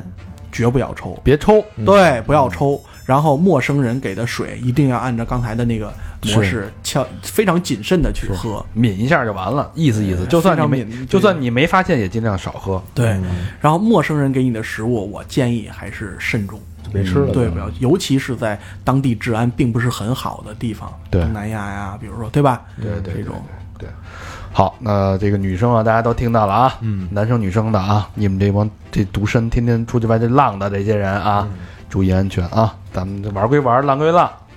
生命第一。好，下一个就是武力伤害。之前有好多社会新闻，就是那个校园神经病什么的那种人，就是拿着刀就冲进校园去了，冲进幼儿园，那小孩儿那那种你或者恐怖分子，对你专专门针对这个这个青少年，你这怎么弄啊？哎这个也是，其实想说一点的，就是我们虽然都是练武之人，但我们来做这个的目的，并不是教大家怎么去打，我们教的目的是怎么去逃。怎么去防？对，这是一个很大的一个误区。我对们对对并对不不教打。对对对对对，不是跟他这个齐齐齐心协力打死的，而是说大家怎么去保护好自己。 对对对对对，确实，我之前跟咱们这个市局的一些好朋友在沟通的时候，呃，也探讨过这个问题，就是说，专业人士都不敢百分之百的保证说我能把这个刀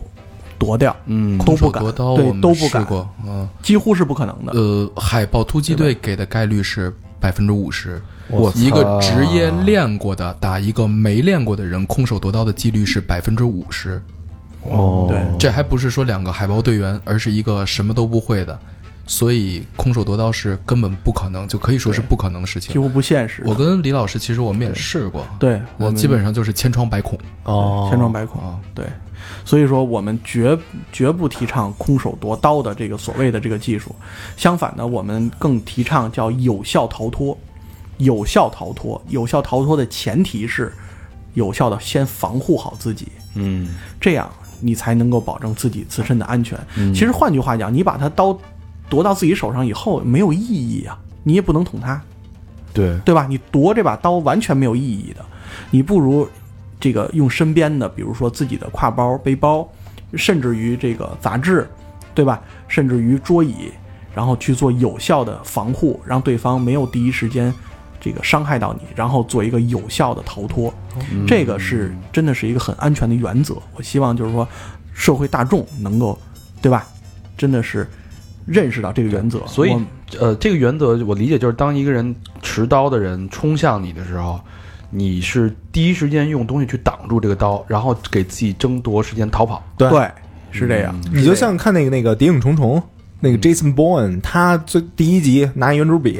然后后来第二集拿一杂志，对，然后后来拿一毛巾，对哎对吧？就就哦但其实这个还有两种概念，一种是真的是那种，其实咱们更常见的是暴恐，嗯因为他们主要是以扩大伤害为目的，并不是真的想弄死你。哦所以这个时候你给他制造困难以后，他不会追着你，我非他妈杀了你不可，这种不会，嗯，尽可能的是可以去逃脱的。他就去弄转向弄别人去了，别但人如果像近期比较著名的这个日本的这个案件，就不点名了，这种我就奔着弄死你去的，说实话，那就真的是没有办法了，哦搁谁谁也没有办法，就我只们也没能有办生法。拼了吧？生拼 生生拼他有刀，估计也没戏了。那这种嗯啊，这种还是还是要做好这个这个哦，那自我一保护啊吧等于一个刀和一个没有刀的人的差别是这么大不。是没有刀，有枪都不好使。对李老师来介绍一下安全距离吧。对对对，我们之前做过这种这个呃七米安全原则，就是说在中国啊，就是这这个多少英尺咱咱就不按那个就按算，七米算七米的这个距离上，如果我用刀快速的刺向你的身体，你搭枪都来不及。你拿枪啊上膛瞄准向我开枪，都来不及吗？时间是是是没有用的。这个是七米还挺远的呢。这个是国外警方都无数次测试过对对，你拿枪掏枪上膛瞄准七米，没有刀快。对，一定是我先伤害到你，这个这是嗯我肯定操的，那有七米我就随便抄起身边的东西挡他一下，赶紧跑。躲躲一下一定是哦躲他的刀，让他的刀刺向你身体的这个直线啊，只不能直直接刺向你的身体，嗯，通过拍击拍击他的手腕，然后你自己身体的转向，这个让这个刀的直线错过你，这样的话给你自己争取一个三到五秒的这个逃生的时间，三到五秒就可以逃跑，就完全可以完全够了。完全够，呃，而且这个逃跑是很有讲究的，比如说我该从哪个方向跑，有的时候就这一小步可能都差别很大。这李老师也可以介绍一下，当两个人对面迎面跑的时候，应该怎么有效的去规避？对，我们之前在那个中央财经大学做过一个，就是女性的，嗯，那对方可能真的是向呃向你靠近嘛，嗯，然后我们要求女性呢时刻保持这个一个警惕，对，如果对方真的是向你冲这个冲击的话，向我自己的这个左前方，嗯左前方四十五度、嗯去做一个这个躲避，那你的左前方恰恰是对方的右前方，对不对？对按照人体的这个这个运动学嘛，我们经常跑步都知道向左拐，对不对？对也就是说，我用我的优势的这个这个这个方向去对付你劣势的方劣式。势的方向。哦对，就是跑步的时候，大家都会发现往左追人特别容易，往右其实很麻烦。嗯像我们骑车都是往左拐弯很顺，往右拐都不好往下压弯的这种。哦其实很多很细节的这个，但这个其实就是一个很大的优势了，这个东西。明白？这有点像那个阅读理解的一篇文章， 如何防范自 己，就介绍得特详细的那种。这还有点意思啊。首先，大家要明确，就是如果你碰见那个持刀的，嗯，都说了，人家海豹突击队的人都都夺不到那个白刃，你就更没戏了啊！就不威要尼尔《飓风营救》里边那不个，不 要不要试图去想了，先把他刀卸了，那这事儿就不要想了，嗯，而是要保护好自己，躲也好啊，拿东西挡也好，争取三秒时间赶紧跑，嗯哎，然后七米的这个安全距离也记记住一下啊。好，那咱们说最后一个这个分分类啊，叫汽车冲撞。这事儿其实呃与离原来离咱们挺远，但是最近这个欧洲、美国这些这太多了，天天看新闻。嗯，那前两天那在纽约那个华盛顿不是那个曼哈顿，曼哈顿时时代广场是嗯吧？对对对在对对，那块儿第几第几大道，我看着那视频，我操，给我吓的，撞死好几个，是不是？就我以为当时那是 GTA 里边的呢，啊，就开着车就就当当当就就进人群了，没想到是真的真吓人那个。啊！就对，还有双十一，咱们所有人都在购物的时候，，对，嗯法国法国当对天，对不对对对对对，四个人撞死三个吧，我记得是是对吧？是冲直接冲撞人群。是现在这个形势呢，是一个可以说是一个趋势，很不好的趋势。嗯为什么呢？一个是它获取成本低，嗯对吧？第二个是它获取渠道比较多，嗯，我可以自己去购买，对，甚至于我自己没有购买，我再租一个，租一个、抢一个、对，偷一个，对吧？这个车我都可以直接冲撞人群，并且呢，造成的社会影响大，嗯并且非常坏，嗯，对吧？可以造成这个短时间的这视个觉的冲击力对是对对让人受不了。而且最可气的都是老就手无寸铁的老百姓都是，对他就是故意的，造成这种平民伤害的影响力太大了。嗯嗯对你像美国已经呃，包括英国都在圣诞节期间，对吧？发出这个安全警告，对，要求这个居民一定要小心叫枪击案，包括这个汽车冲撞案件等等，对吧？这种其实我们呢也是针对于现在的这种呃这种形势吧，毕竟咱们出国这个学生对吧？嗯那么多人，嗯哎，其实这越是多很实用的，不光是这种对，就有的时候咱们过路没瞅见，你会发现有汽车快速驶来的时候，所有人的第一个动作都是立即站住，张大了嘴啊，啊，对对对对，对身子吓就不动了，吓呆了就。身子就不动这了，这这是很个可怕的还不是吓呆，这个是什么？咱们父母教育的这个这个习惯，别动啊，站好，别动啊，让汽车先过去，对不对？是对所有人都这样生存的本能就是是对，然后我们根据这种这个新新兴的这种叫恐怖事件吧，恐怖趋势，嗯然后整个研究出一套的课程，嗯，一套的课程应该说是相对比较完善的一个闭环。是，但他的这个躲避原则是什么？跟大家说一下。呃，躲避原则，这个变相变相躲避，一个是单次变相躲避，一个是多次变相躲避。嗯还有一个呢，就是这个 C 型的回转，回转 C, 型的回转。呃，我们的课程是这样啊，就是我简单说一下，从一开始，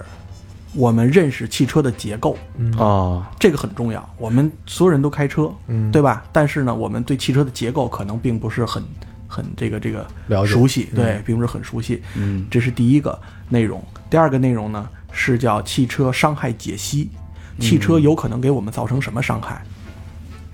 撞伤啊，撞伤算一个，还有吗？碾压嘛，碾压碾压嗯还有吗？嗯，嗯，烫伤，烧烫伤，嗯烧烫伤算一个，对不对？对，还有吗？坠落，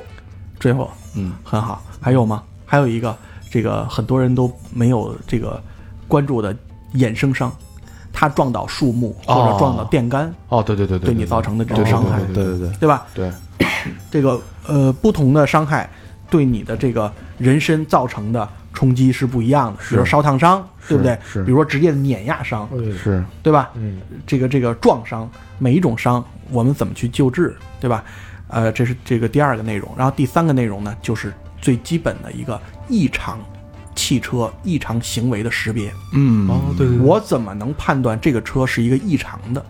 哦，就是在躲他之前，最好先发现他。对，嗯，如果你发现一个这个面包车，嗯对吧？上边有这个呃化肥、煤气罐，或者说是异常导线，嗯，对吧？并且停在人群聚集的地方，那我可不可以初步的判断它是一个异常的车？嗯，对吧？初步的判断，如果有一个车，它的这个车门儿或者是车窗户有明显的撬痕、砸痕，哦对吧？并且姿态异常的，慢慢的靠近学校或者是这个市场人群密集的地方，对吧？我们可不可以把它判断成一个异常的车辆？还有一个就是说，在该减速的时候，它反而加速向人群进行冲撞。嗯，对不对？这些异常的车的姿态、行为，我们都要在脑子里边有一个概念，嗯，及，时的发现它。嗯，这是第三步，对不对？那第四步就真的是汽车向你冲撞。汽车向你冲撞的时候，如果是面向你，呃，有一个原则要记住啊，就是永远不要背向着汽车跟它赛跑。我们的电影 里边，对不对？我们的电影里边，尤其是泰国的电影，对不哦对？那个叫什么《拳霸》，对不对？啊特别特别明显啊！这个这个主主角背冲着汽车，汽车追，然后他就在一个小巷直跑，对吧？看咱谁跑得快吧，对吧？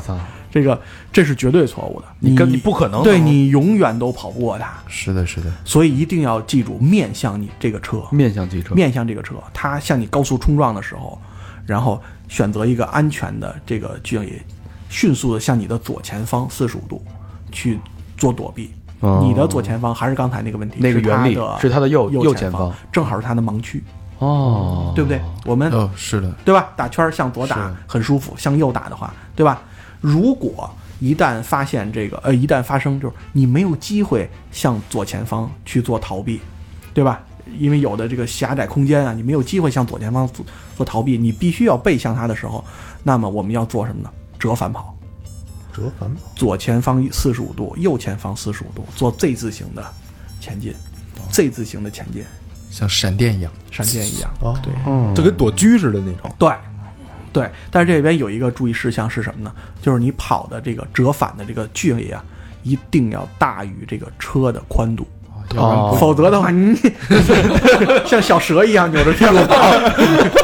游过去的，没有用，对不对？对，这意思就是说，你往左折返的时候，它会往左 跟着大转方向盘转跟着你，转向，然后这时候你再快速，然后转变向右向右转，然后等于把它给甩了它一下。对我们做过真实的测试，我们当时是拿这个宝马这个车去做的。嗯，如果连续的嗯，三次这个大角度的折返的话，有可能会翻车，底盘都受不了的这种有可能会翻车快。速的对变，向。我们真的是冲着人去啊，然后你你那你到哪个方向，我打啊打方向盘就追到你哪个方向，嗯你又往右，我又往右打方向盘，这样的话三次这个根本受不了。啊对，咱汽车测评不会有那种绕桩嘛，哦一个道理。那快速的变线其实挺难的，是是是，你绕桩那个桩是在一个直线上，对嗯不对？我们我们这个人要求它是左右左右这样的折返，人其实两这就是其实就是两个人在在斗，就对这个时刻，对就是你怎么把利用你的特点和他特点去战胜的。对那对，有没有那种，比如说这车稍微慢一点向你过来，然后你跳上去踩着它的机器盖子，哒哒哒，然后完全没有这个这个这个，我们做过真实的测试，嗯，完全没有可能，不可能，除非你是极限运动员的高手 啊，轻功对是吧对轻功完全没有可能，很科比飞跃汽车，对，哦你别别做梦了啊对！这个完全没有可能。稍稍等一下，嗯，开始。对，然后这个汽车冲撞是我们的第四个板块，然后再往后就是什么呢？汽车伤害的救治，这个东西其实很重要。嗯，说句不好听话，这个比防汽车冲撞更重要。为什么呢？你既是受害者，同时你也可能是一个施救者，对不对？嗯，但是你如果没有专业的这种常识的话，咱不说专业技术吧，你没有常识的话，有时候反而会适得其反。为什么？我们刚刚说过，汽车对我们的伤害，对不对？撞伤、拖拽伤，对不对？然后这个伤烫伤，对不对？这些，那么你会发现，呃，包括碾压伤，对不对？嗯，这个撞伤以后，这个人最大的这个受伤点是哪儿？头算一个，对不对？对，颈部，对不对？嗯，有可能是腰椎或者是骨盆，因为它的高度正好是在车的机器盖子的高度，对不对？骨嗯盆、好，发现梆一下把这个人撞出四到五米，对吧？然后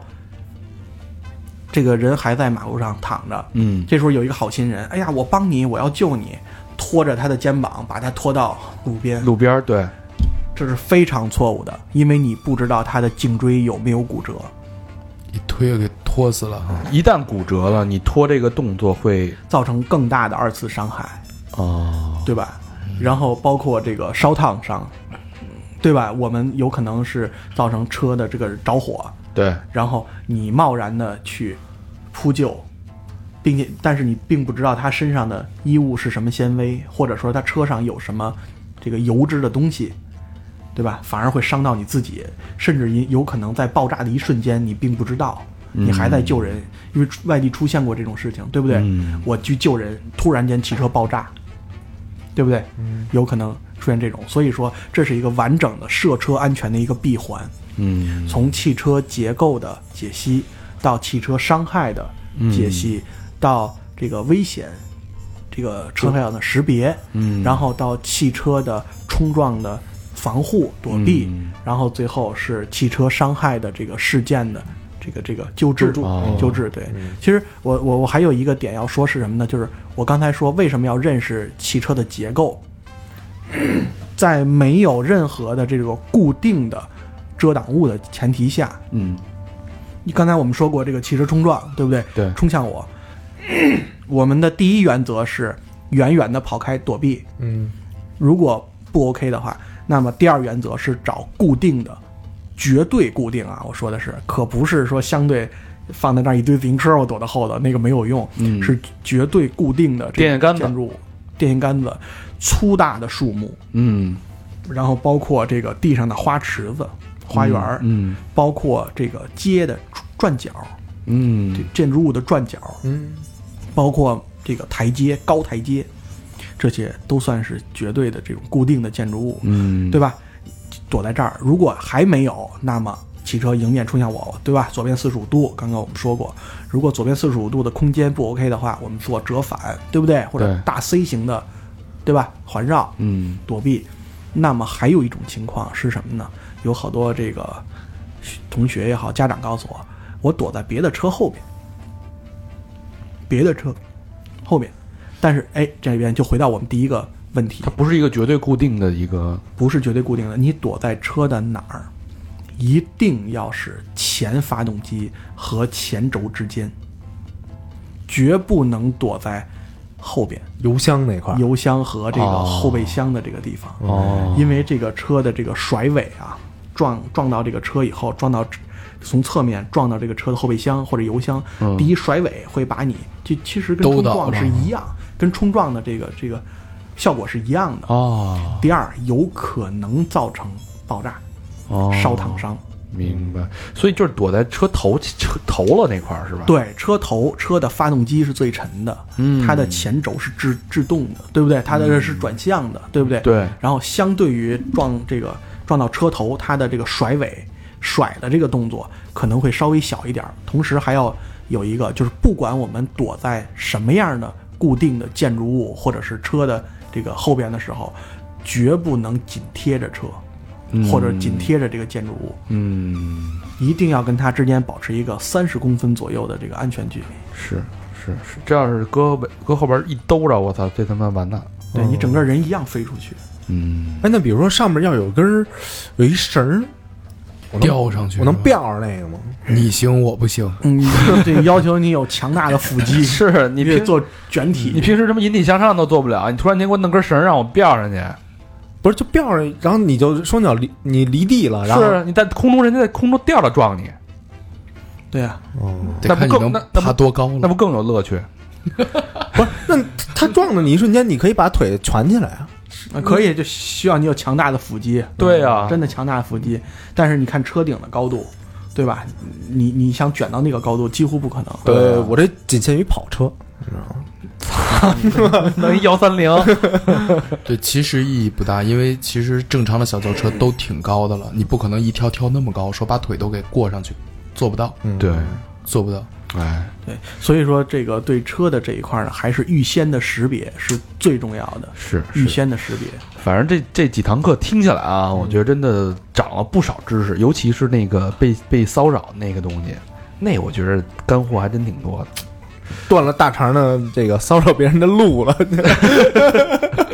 他说我刚想那 个，刚把那个小小小小汁儿给买了。呃我们我们也同时想那个问一下咱们的听众朋友啊，有没有兴趣就是线下？嗯啊，假设我们想开这么一堂公益性质的，给大家线下去培，因为好多东西你得演，哎，呃，线下这种这种课，大家是不是感兴趣听？然后我们让李恒老师现场给你演一下，小明老师演色狼，对吧？嗯你演那个女的，啊、不，我我我演那个大爷，那个安全室那大爷啊，嗯呃，就是大家感不感兴趣？如果我们办这么一线下的培训，你们愿不愿意来看啊？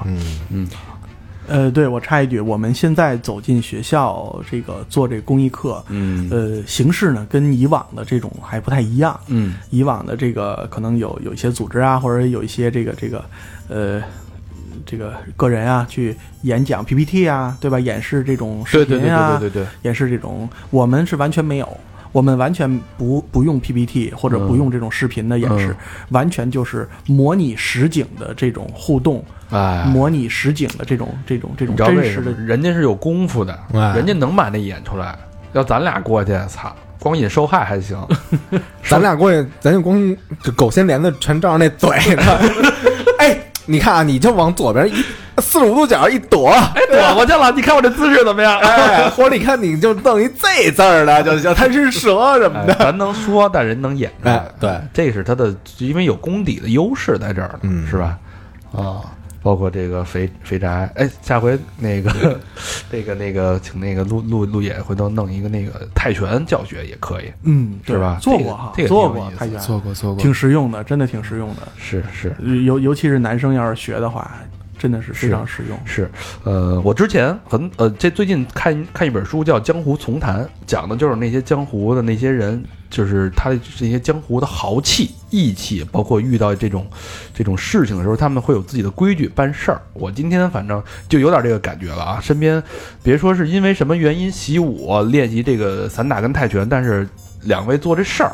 我觉得有点江湖那个义气那个劲儿，嗯也是让我们挺佩服的。所以我们也，二零一八年开一好头儿，一期正能量的节目，然后大家有不少干货。马上要春节了，对吧？提前备着点儿没坏处，包括身边有孩子的人，正好今天这期节目我觉得做的很有意义。嗯，然后呢，最后也是感谢啊，也希望咱们这个李老师这个这个这个事儿吧，呃，越办越好。当然，我也不希望，因为这事儿你不赚钱，或者说你没有人赞助，这肯定不是一个长久之计。还是希望能找到一个能呃稳定发展、持续发展的这么一个一个方向、一个方式，然后把这事儿一直做下去。做到全国，做到全世界，让咱们出国的、国内的都能学这堂课，我觉得特别有意义。嗯嗯。对，好，谢谢谢谢，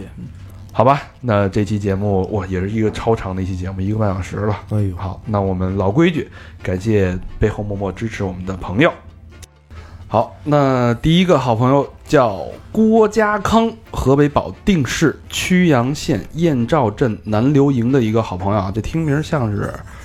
嗯，一姑娘吧，郭家康。没写性别啊，留言致敬三好，头一次也是因为最近遇到了不知名的雷锋，给交了 N 多的话费，所以拿来和三好分享，真爱捐哟，我捐错了，不是不是，估计是给他充充话费充多充多了那个是吧？得那成就两个雷锋，嗯，充话费的是一雷锋，他对咱们来说就是雷锋。哎，这是雷锋的传承，嗯啊，雷锋精神的延续。哎哎，下一个好朋友叫西哥，天津市武清区邕阳西道一个好朋友啊，留言一晃听了也三年多了，从大二到刚参加工作，终于有点钱捐款了，还安利了朋友大黄。听，还买了帽子，不错吧？以后争取月月都来捐，祝节目越办越好，真爱捐，嗯，西哥啊，西哥够意思啊，西哥可以上道了啊！我我特别喜欢这，就是听完节目还好还齐分享，给好朋友分享安利啊。 就应该这样。对，这是这个，希望大家都能向西哥学习啊，多多安利啊，多多那个捐款，量力而行就好啊。但是一定多让身边的朋友听啊。下一个好朋友，老朋友啊，华子，北京朝阳区管庄的一个好朋友啊，离我们都特近。留言是感谢三号的陪伴，这期豪哥旅游是我听的最爽一期。哇，这是都是豪哥那会儿的留言啊。嗯，期待豪哥的纪录片儿，我属于一直蹭听的主，哈哈哈这是第一次真情鼓励吧，请哥儿几个别介意，祝三好越来越牛逼。咱呃，咱们设计的衣服也很棒，买了两件儿，我从来不戴帽子，不够一会儿也得收一件儿去，哈哈！祝大家身体健康，双飞娟。哎呦，这帽子可以留作纪念。啊，是一个念想啊， 什么那个供啊，嗨，谢谢华子，嗯啊，是一个好朋友啊。下一个好朋友叫陈银，辽宁鞍山市铁东区辽宁科技大学的一个大学生，留言是偶然的机会知道了三好，用了一个多月听完了所有节目，欣赏你们的人生态度和价值理念。爱听哥几个蛋逼，最喜欢你们的真实，给我的感受就是一句诗：人生得意须尽欢，莫使金樽空对月。顺便问一句，我给我的狗起名儿叫大肠儿，行行你行行，行你啊大爷！替我替我那个多喂大肠点儿罐头什么的啊！哎，我我觉得大肠这事儿这名儿有点俗，你不错不错不错不错不错不错不错，你给你给不错不错不错不错，你给那狗起日本名儿叫美工春龙， 哎，双飞娟，哎，陈银啊，陈银，你这个给狗起名要注意啊，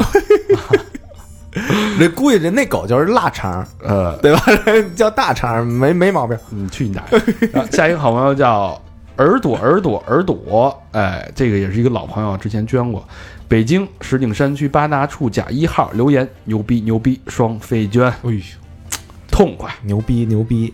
双飞，这是这是耳朵耳朵吧？ 我看啊，